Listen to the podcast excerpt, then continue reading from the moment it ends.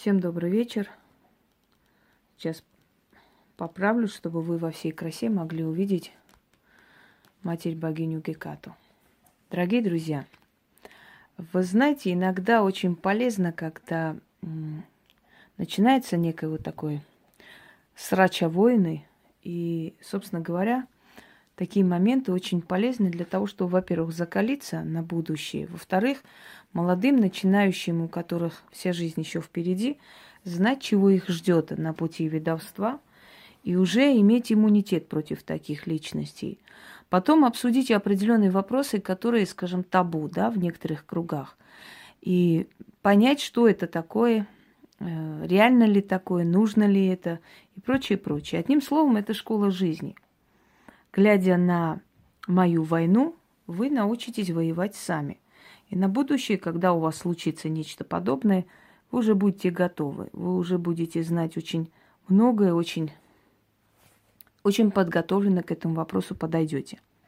Хочу вам сказать, что я всегда говорила и повторяюсь, что никогда среди ведьм не бывает войны. То есть ведьма на ведьму не нападает. Она всегда ее понимает и может понять состоянии, потому что у них одинаковая судьба, одинаковая жизнь. Даже одинаковое мышление.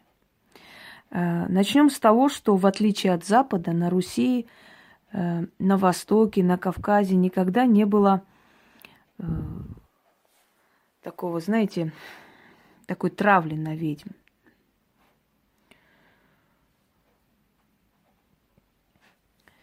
Не было гонений на ведьм. И именно по этой причине э, люди, которые передавали из поколения в поколение вот определенные знания, не обязательно, чтобы это был видовской род. В любом случае, услышано где-то, наученное где-то, что-то где-то взято и так далее, эм, в каждой семье какой-то заговор в любом случае использовали. Использовали для себя, но не всегда, конечно, это были уже ведьмы, родовые ведьмы. Это могли быть обычные женщины, которые своим внучкам передавали какой-либо заговор, который помогает убрать то и это. Вот точно так же, как я, например, вам дарю определенные ритуалы заговора, которые можно делать любому человеку, для этого не обязательно быть ведьмой. Да? Вот примерно такое. Но даже эти знания э, передавались, и даже эти знания требовали свободу для того, чтобы не было репрессий над человеком, который их передаст. На Руси была сожжена одна единственная женщина э, в обвинении, то есть обвиняемая в ведовстве, в колдовстве, звали ее Настаска. А, точнее, Анастасия, крестьянка, которая влюбила в себя князя э, Ярослава Осмомысла. Помните, Ярославна э, тихо плачет, Путивлина забрали, приговаривая, ой, ты ветер ветри, ветрила и так далее, и так далее. Так вот, дочь Ярослава Осмомысла есть та самая Ярославна. Ефросиния ее звали. Ярослав Осмомысль, Осмомысль, что означает мыслящий, умный, разумный, влюбляется в. Э, в женщину, в крестьянку, Настаску. Имела ли Настаска какие-то знания, силу, могла ли приворожить князя, остается тайной. Но когда она родила э, сына ему Олега, бояре подняли бунт, княгиня Ольга Юрьевна, дочь Юрия Долгорукова, которая была его супругой, уехала из города, оскорбленная княгиня. Схватили князя, кинули в, в тюрьму, то есть закрыли его, а Настаску сожгли, как ведьму. После того, как он вышел, безутешный осмомысл просил прощения у народа, видимо, выхода у него не было. Вот это единственная была ведьма, которая была сожжена на костре. Ну, по крайней мере, ее так назвали, обвинили в ведовстве. Была ли ею, я очень сомневаюсь, потому что была бы она ведьма, и она бы спаслась. После того, как это все уладилось, как Ольга Юрьевна вернулась обратно – на свое место через пять лет она ушла в монастырь. Видимо, все-таки супружеская жизнь не получилась, и Ярослав в любом случае вспоминал ту самую крестьянку Настаску. Перед смертью Осмомысль просит, чтобы после него на престол сел Олег, младший сыновей. Конечно, бояре запротестовали, пошли против этого. Ну, говорят, что он свою любвеобильность и верность в любви передает и своим детям, потому что и сын чуть не отказывается от княжеского трона ради попади, которую он забрал. Когда он пригрозился оставить и уйти, то бояре смирились и вернули его обратно с попадей, э, посадили на трон. И дочь, которая Ярославна, да, Ефросинья, влюбилась э, в Олега князя, это уже другой. И несмотря на то, что из Византии просили ее руки, осталась на Руси и стала его женой, второй женой и мачехой э, взрослого его сына, которого она потом осудила за то, что тот женился на ханской дочери. То есть это долгий вопрос, долгая история, но хочу вам сказать, что на Руси один единственный случай сожжения ведьмы на костре, аутафа еще называют сожжение на костре – это Настаска, крестьянка, которую обвинили в колдовстве ради того, чтобы убрать подальше от князя. Других таких гонений на ведьм, охоты на ведьм не было на Руси. Именно поэтому вот эти все знания сохранились. Именно поэтому хочу вам сказать, дорогие друзья, что в России очень многие тянутся к колдовству, к мистике. Внутри нас генетически вот есть это желание, это тяга, потому что испокон веков – Э, все знали, что есть бабушки, которые заговаривают крыжу, есть женщины в селениях, которые возвращают мужей и прочее, прочее. То есть у нас генетическое уважение. Когда мы говорим о милиции, о прокуратуре и прочее, прочее, они тоже не устраивают гонений на ведьм, они устраивают гонения на аферюк на ведьм никто не устраивает, потому что такого человека видно за версту. Потому что все те же милиционеры, полицейские, сейчас называем, прокуроры, кто бы там ни был, да, они все родом из детства. А в детстве наверняка кого-нибудь из них ввели водили какой-то бабушке, а может, у кого-нибудь бабка такая была, а может, кто-нибудь обратился к такой женщине, поэтому смог подняться до такой вершины. То есть здесь э, такой народ, э, у которого генетическое уважение к колдовству и страх. Именно поэтому, когда э, определенные личности начинают создавать кодекс ведьм, абсолютно не знающие, кто такие вообще ведьмы, что они себя представляют, это, конечно, смешно. Дорогие друзья, э, сейчас мы с вами поговорим о том, во-первых, да, я хочу, пользуясь случаем, как в поле чудес, да, передать привет Я хочу поблагодарить тех женщин, девушек. Ну, в принципе, они уже под 40 им всем, потому что они все осмысленные уже личности. Личности, которые прошли очень много трудностей. Я не буду их называть, они пишут у меня на форуме. Я хочу сказать, что на моем форуме, если сейчас 500 человек, то они стоят 5 миллионов человек, потому что у них настолько во-первых, энергетика сильная, и это закаленные личности. Я же говорю, у каждого своя публика. У кого-то незрелые подростки, у кого-то уже взрослые женщины. И завоевать уважение взрослых, сильных людей намного тяжелее, чем какой-нибудь подростка, знаешь, выставить какой-нибудь мат-перемат, какой-то ролик там с Ишаком или с, с чем-то еще. И вот завоевала ты э, симпатию на время вот недалеких, незрелых личностей. А вот когда ты завоевываешь симпатию зрелых людей, людей, которые действительно практикуют. Когда они у тебя учатся, когда они видят у тебя э, знания и уважают, это очень непросто.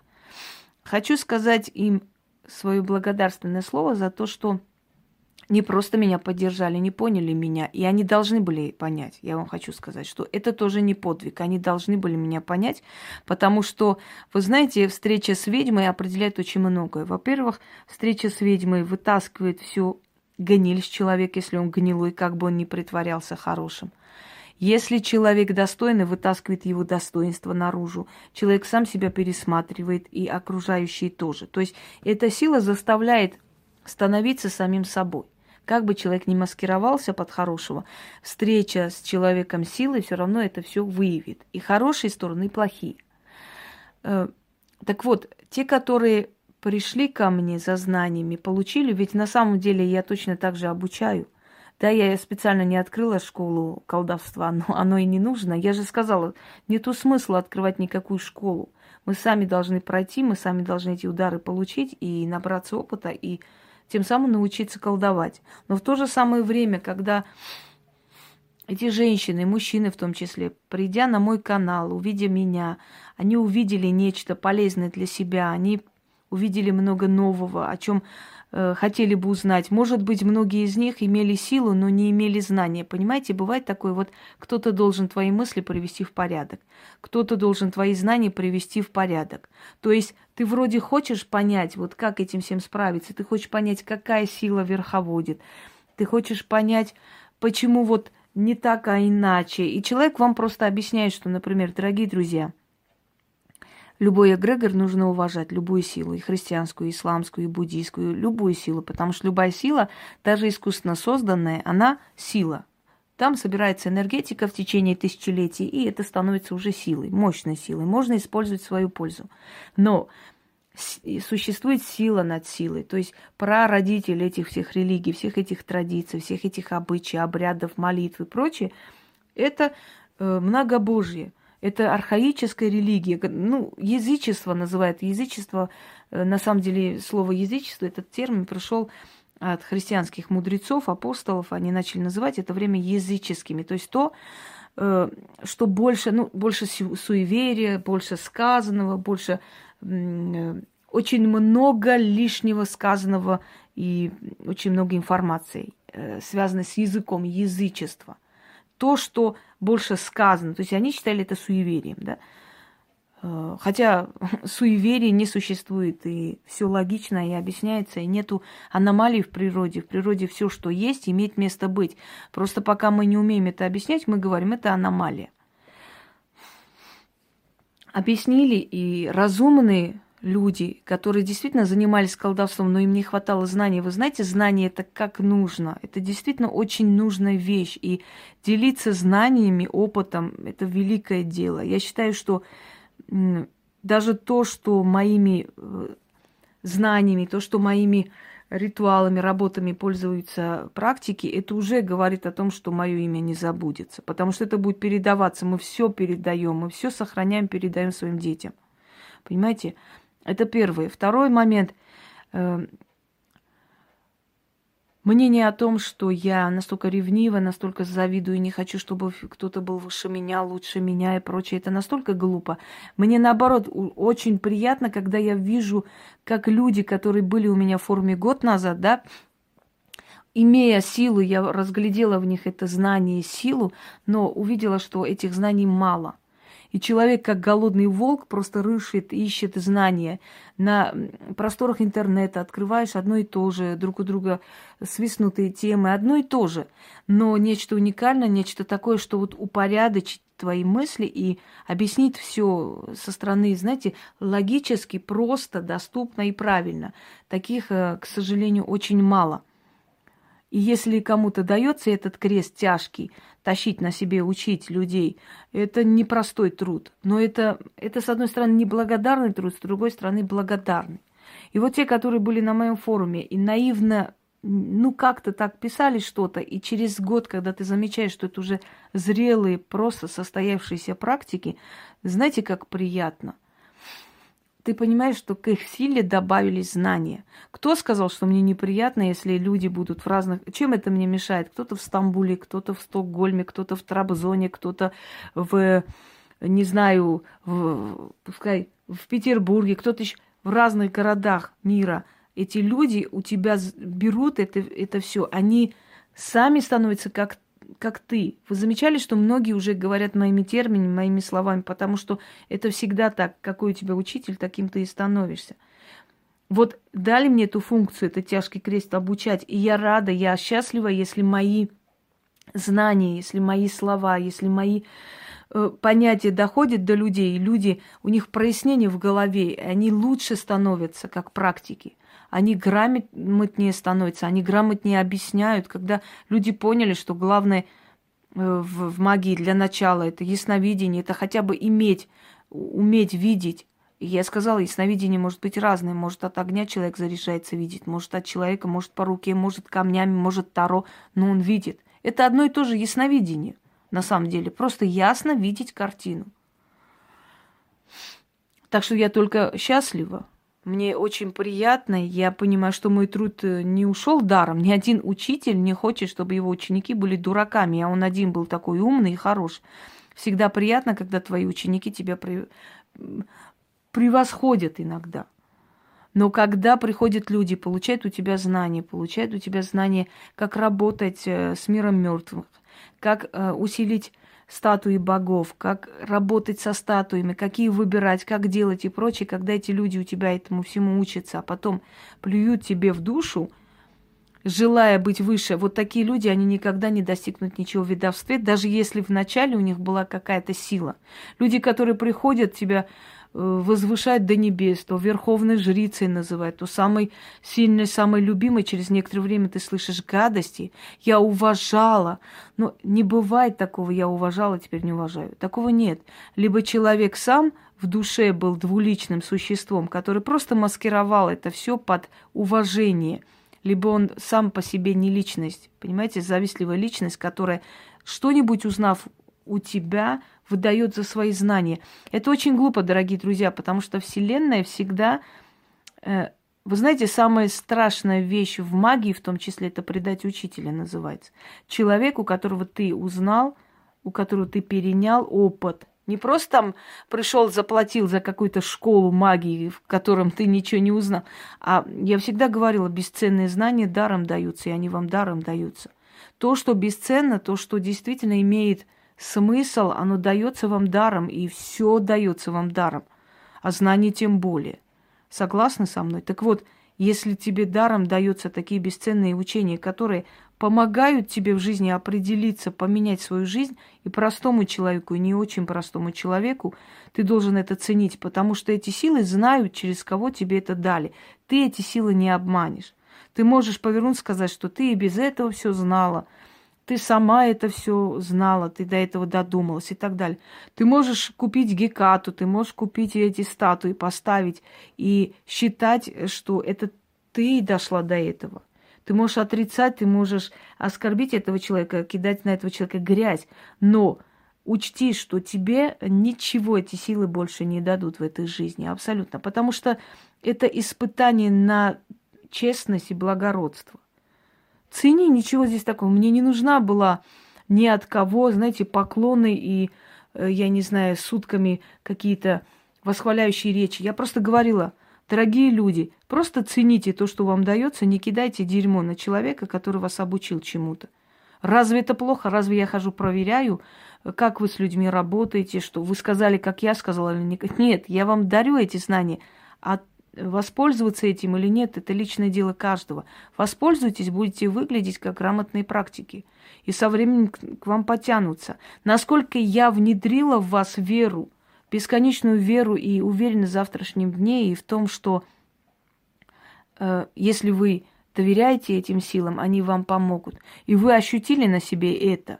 Понимаете, на моем примере вы увидели, что значит воевать. Воинствующая сила. Вы знаете, Афина, которая воинствующая мудрость, которая отдает знания, но за это борется. Сколько всего было сделано мне зла на этом свете. Еще никто, наверное, столько зла не, не получил. Именно из тех людей, которые в Ютубе. Э, железная логика. Сегодня хочу прочитать я э, мне очень понравилось именно вот человека. Во-первых, пришла особа, которая полгода назад мне там хваленные оды писал. Ну, это, это нам с вами знакомо, правда ведь? Мы знаем уже эти хваленные оды, мы уже серьезно не воспринимаем. Пришла женщина, которая сказала, что э, если бы я была хорошей, то у меня не было бы столько врагов собственно говоря. Конечно, нет столько врагов. Э, просто эти враги слишком грязные люди и слишком часто о себе напоминают. Но сказать, что столько их, конечно, нет.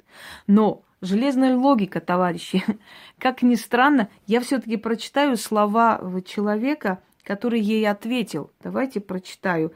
Эм, потому что она ответила так метко, что дальше и говорить незачем. Э, в данный момент, сейчас, э, извиняюсь, открою. Так, это ролик, который сегодня был. Угу. Давайте почитаем.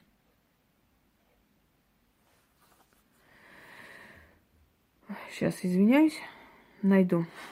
А, вот она. Угу.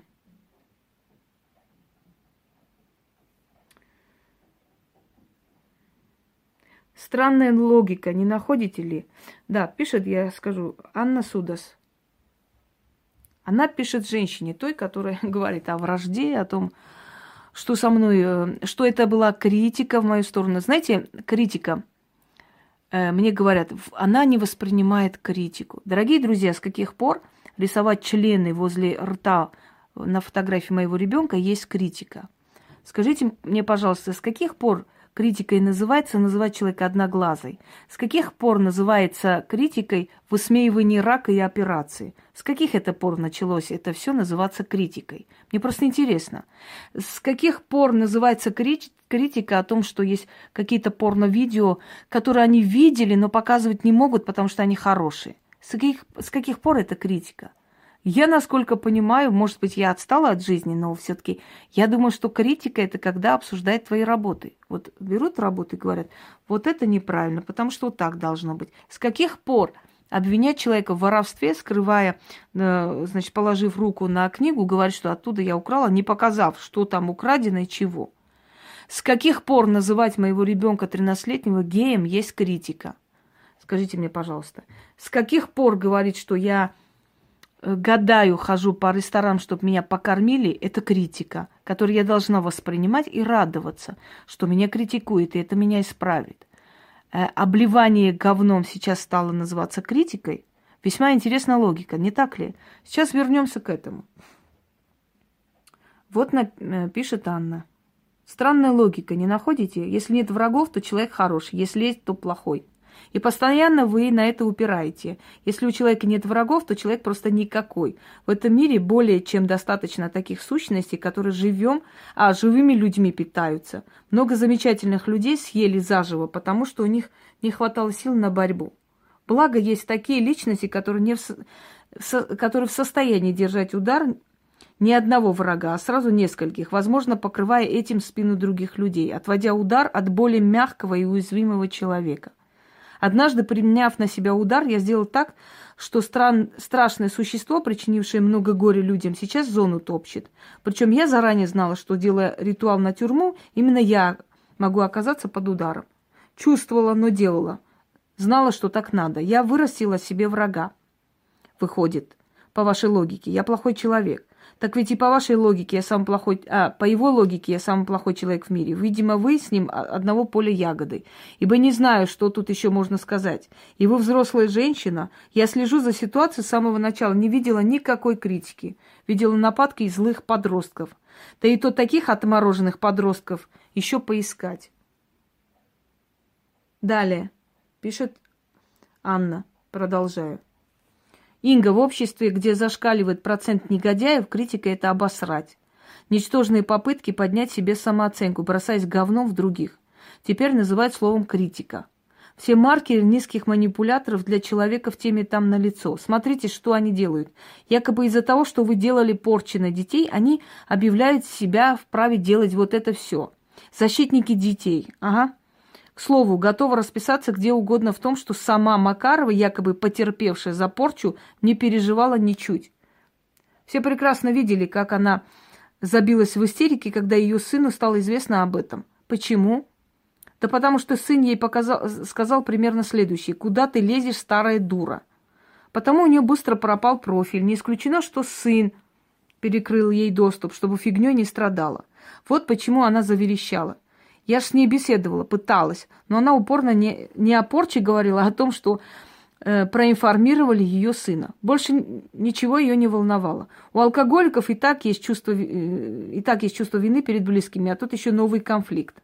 Они говорят, что тот, кто порчи на детей делает, не может называться ведьмой. То есть эти вот женщины, которые к ведьмам никакого отношения не имеют, будут кодекс ведьмы составлять. Они слишком ли нагло? Их не поймешь, что они порчи на детей боятся, то сами же детей своих под удар подставляют. Где логика?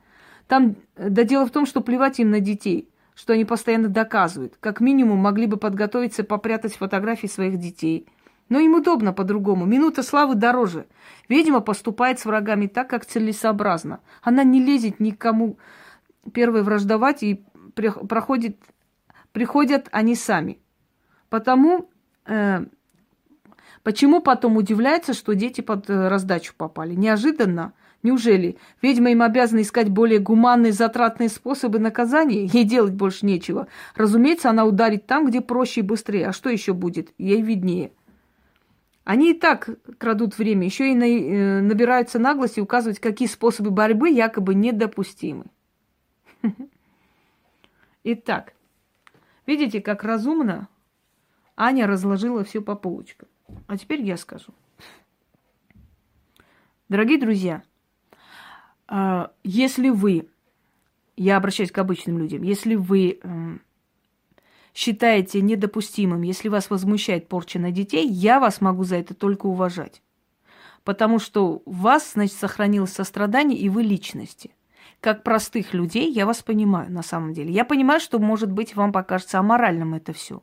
И вы будете правы с точки зрения обычного человека. Вы правы. Это действительно так.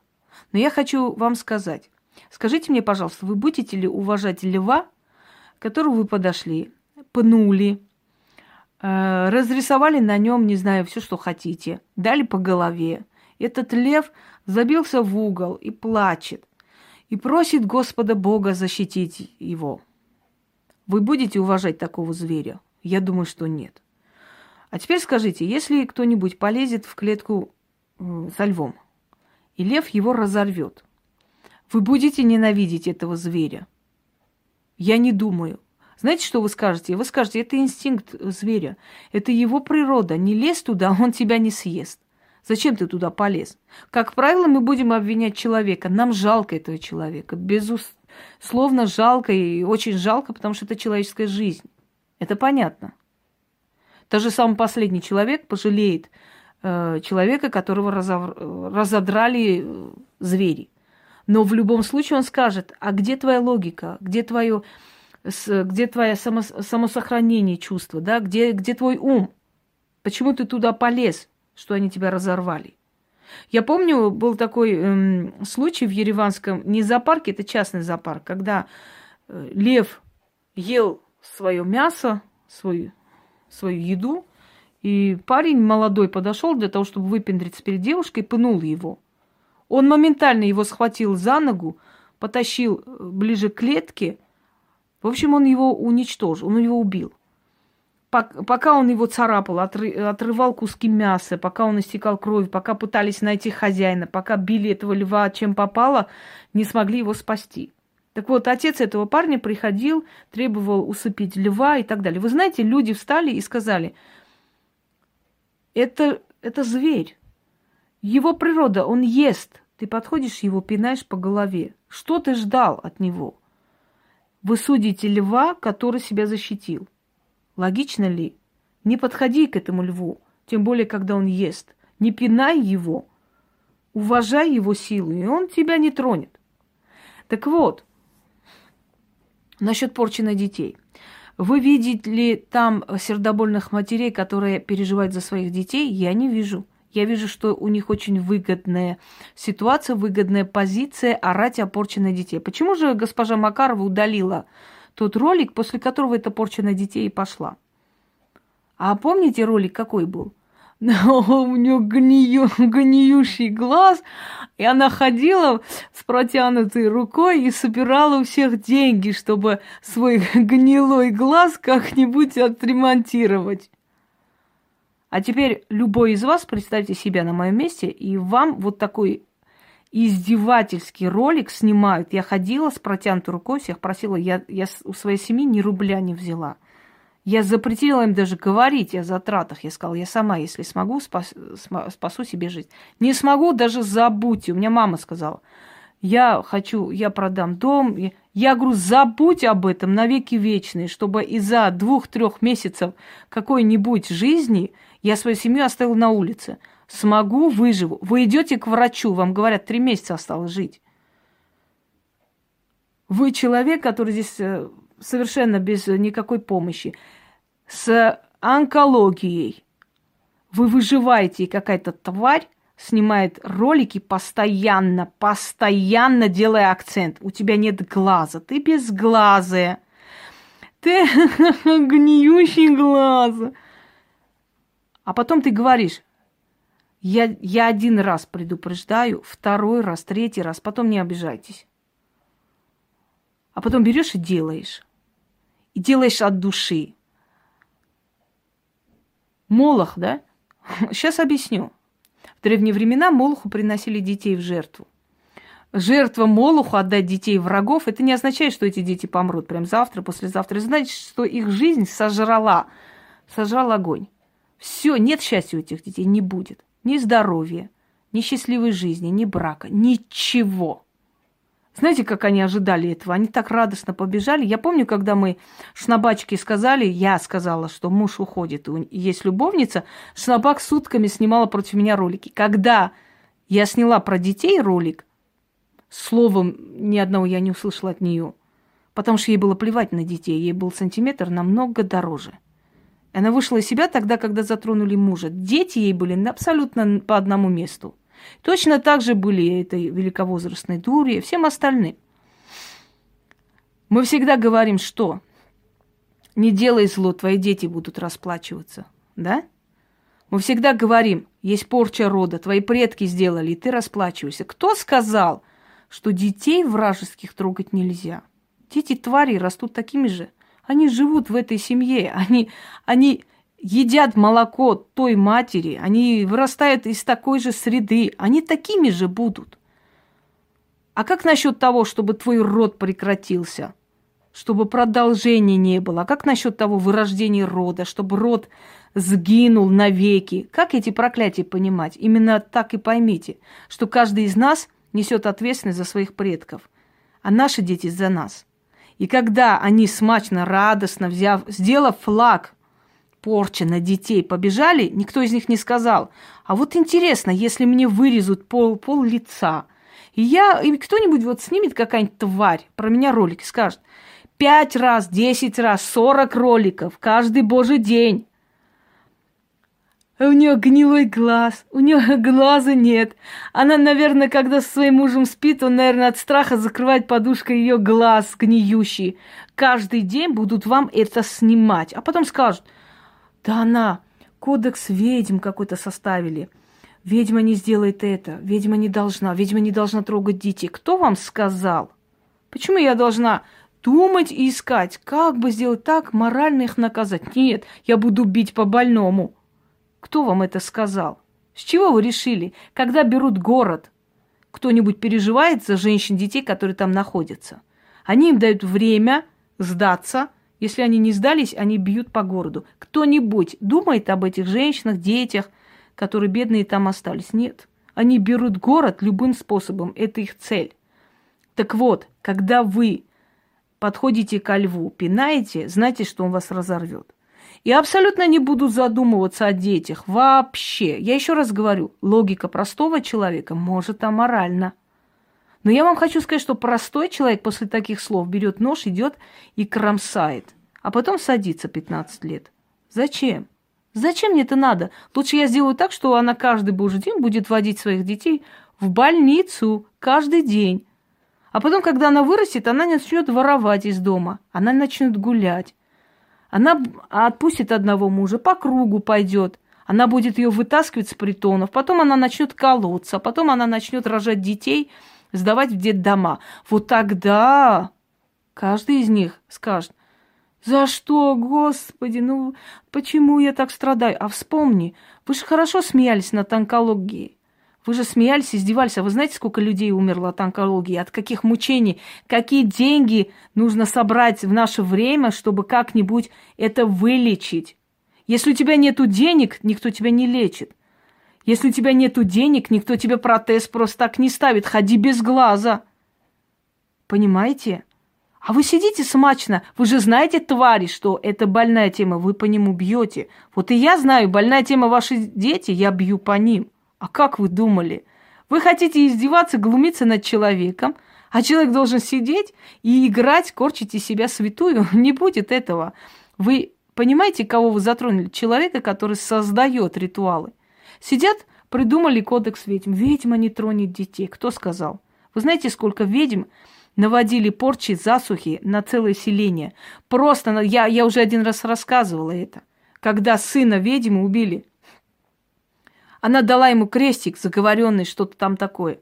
Так вот, э, когда сорвались с шеи вот это, после этого стало легче его убивать, то есть э, расстреляли его, а так он был под защитой. Когда она пришла, она сказала ему, я знаю, что ты в него стрелял, я тебе обещаю, что я ничего не сделаю, только отдай мне крест моего сына.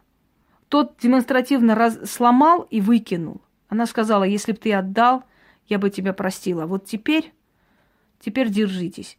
И вот засуха была, э, по-моему, Таманская область, насколько я помню. Это был какой-то век, 18 Засуха, умирали просто, умирали крестьяне. Забегали с этих земель. Потом змеи пошли и прочее. И вот когда начали умолять ее, приходили женщины с детьми, падали на колени, целовали ей ноги, только она только тогда она отозвала это все. А за это время, за год с чем-то засухи, знаете, сколько людей погибло? И в том числе и дети были. Она почему-то их не пожалела. Кто вам эту железную логику внушил, что вы можете делать все, что угодно с человеческой жизнью?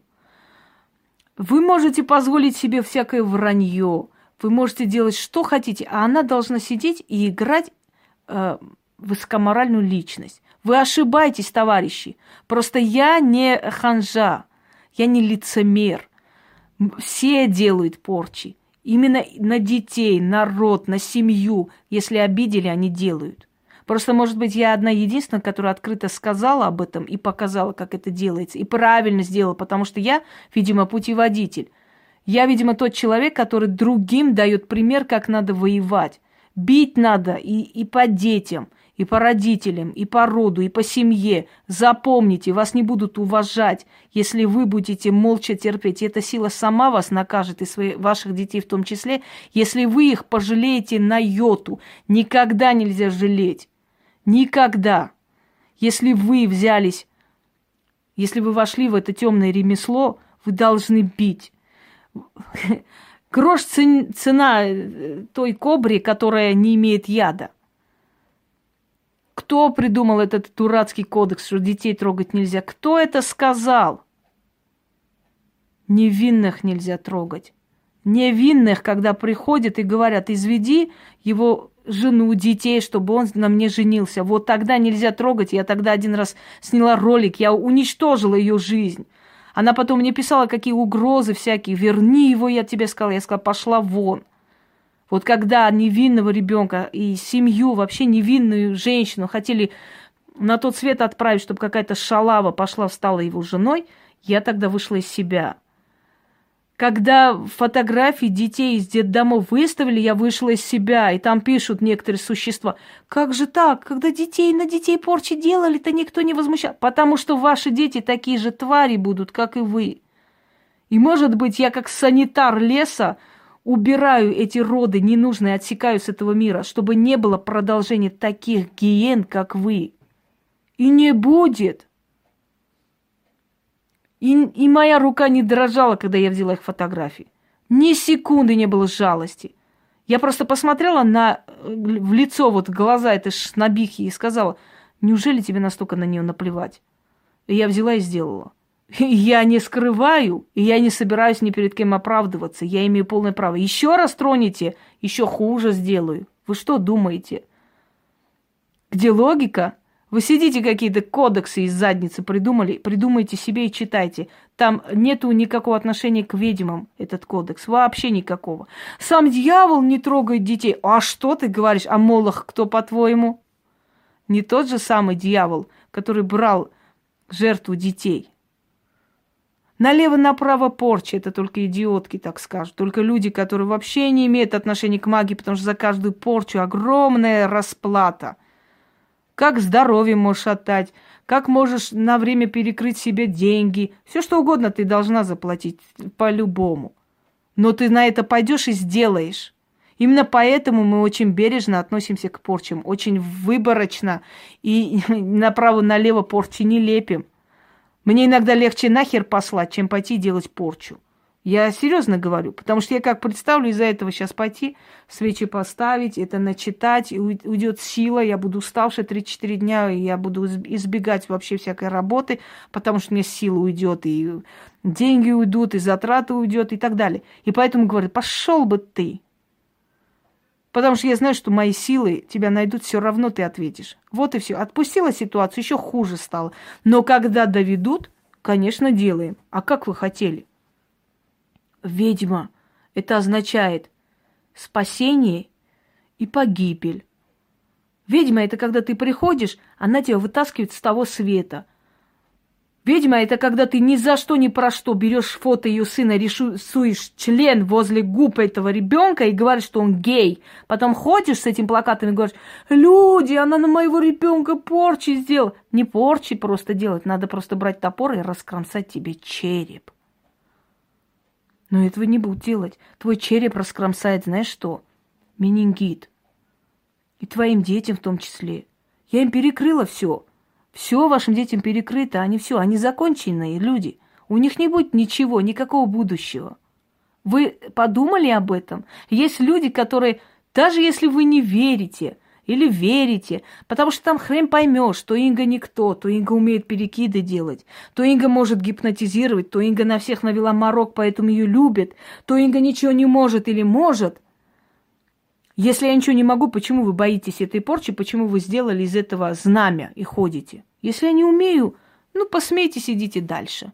Если я умею, и вы начали вводить их по больницам и по врачам, и у вас истерика и психоз на этой почве – то вы не должны продолжать дальше, вы должны извиняться. Извиняться и надеяться на то, что вдруг она смилостивится, вдруг она это уберет. Вы думаете, что если, как одна мне сказала, сняла быстро порчу с меня, иначе хуже будет. Через полгода куку -ку, улыбается со стены, как живая. Вы знаете, что у каждой ведьмы за спиной есть свое маленькое кладбище, а может и большое. Это не обязательно афишировать. Если вам говорят, что это имеет место быть, вы говорите, она нас пугает специально. Да нет, товарищи, мы просто говорим, что есть колдовство, и те, которые лезут сюда, чтобы знали. Если они лезут сюда с мыслью, что я никому ничего не буду делать, я буду спасать планету, то мне их очень жаль, потому что скоро их спасти придется. Ведьма не должна быть лицемером. Она должна быть в меру доброй, в меру жестокой, но она никогда никому не должна позволять переходить грань. Кто будет уважать тебя, если над тобой смеются, издеваются, а ты спокойно сидишь, ничего не делаешь? Никто. Вот видите ваше безумие, видите, что с вами творится? Видите, сколько фактов в вашей жизни выплыло, и сколько узнали, кто вы есть на самом деле? Так вот, дорогие друзья, возмущение обычного человека по поводу порчи на детей я понимаю. Я уважаю их действительно уважаю как личности, потому что если бы люди сказали, ой, как хорошо, я бы их не уважала, я бы сказала, что они жестокие, бесчувственные твари. Но если ведьма или та, которая называет себя ведьмой, говорит, что порчу нельзя делать или на детей нельзя делать, это уже не ведьма, никогда ее не была и не будет. Я не буду ходить вокруг да около и думать, как бы так ударить, чтобы было морально. Если ты бьешь врага, ты бьешь по самым больным местам. Вы били по моим больным местам, вы задумывались об этом, что мы трогаем, у человека нет глаза, мы все время одноглазая лихо, ты одноглазая, гнющий глаз, ты стра... Вы об этом, вы думали о том, что это аморально? Нет. Вам же хотелось бить как можно больнее, так почему я должна думать о том, что жалко ваших детей. Нет, конечно, ваши дети такие же растут твари. Ваша смена. Поэтому ни капли жалости. Абсолютно. Вы должны были их жалеть. Вы, а не я. Об их судьбе, об их будущем думать должны были вы. Разумный человек, даже если не верит, что там э, перед ним там человек силы, может быть, не верит, да, допускаю, хотя этого я в вас такого не вижу, я в вас вижу животный страх. В любом случае. Даже если вы не верите, все равно страхуетесь. Когда ты знаешь, что эта улица абсолютно безопасна, твой ребенок идет по этой улице, в любом случае ты говоришь, посмотри налево, направо, так иди. Мало ли, выскочит из угла машина. Ты переживаешь за него. А вы что, переживаете за своих детей? Вам просто очень удобно и выгодно играть из себя жертву. Мы это дерьмо льем ради детей. Нет, вы это дерьмо уже лили, когда ваши дети за это пострадали. Зачем врать? Удобно, выгодно. Видите, насколько вам насрать на своих детей? Насколько вам плевать на них, на их будущее, на все, что с ними связано? Вам чихать на них. Вы просто используете их как щит.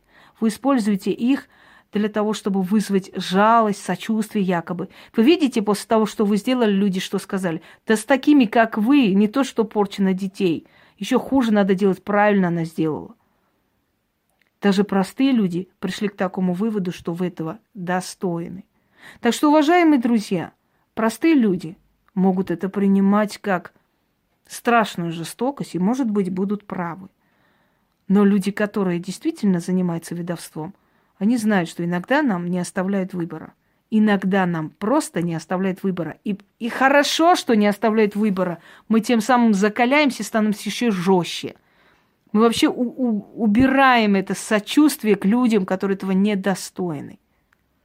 Ни они, ни их дети недостойны сочувствия. Надо бить по больному. Надо защищать эту силу, свою честь, свое имя – и запомните, за вас будут платить ваши дети. Точно так же, как мы платим за своих предков. Мы все за них платим, а наши дети платят за нас. Всем удачи!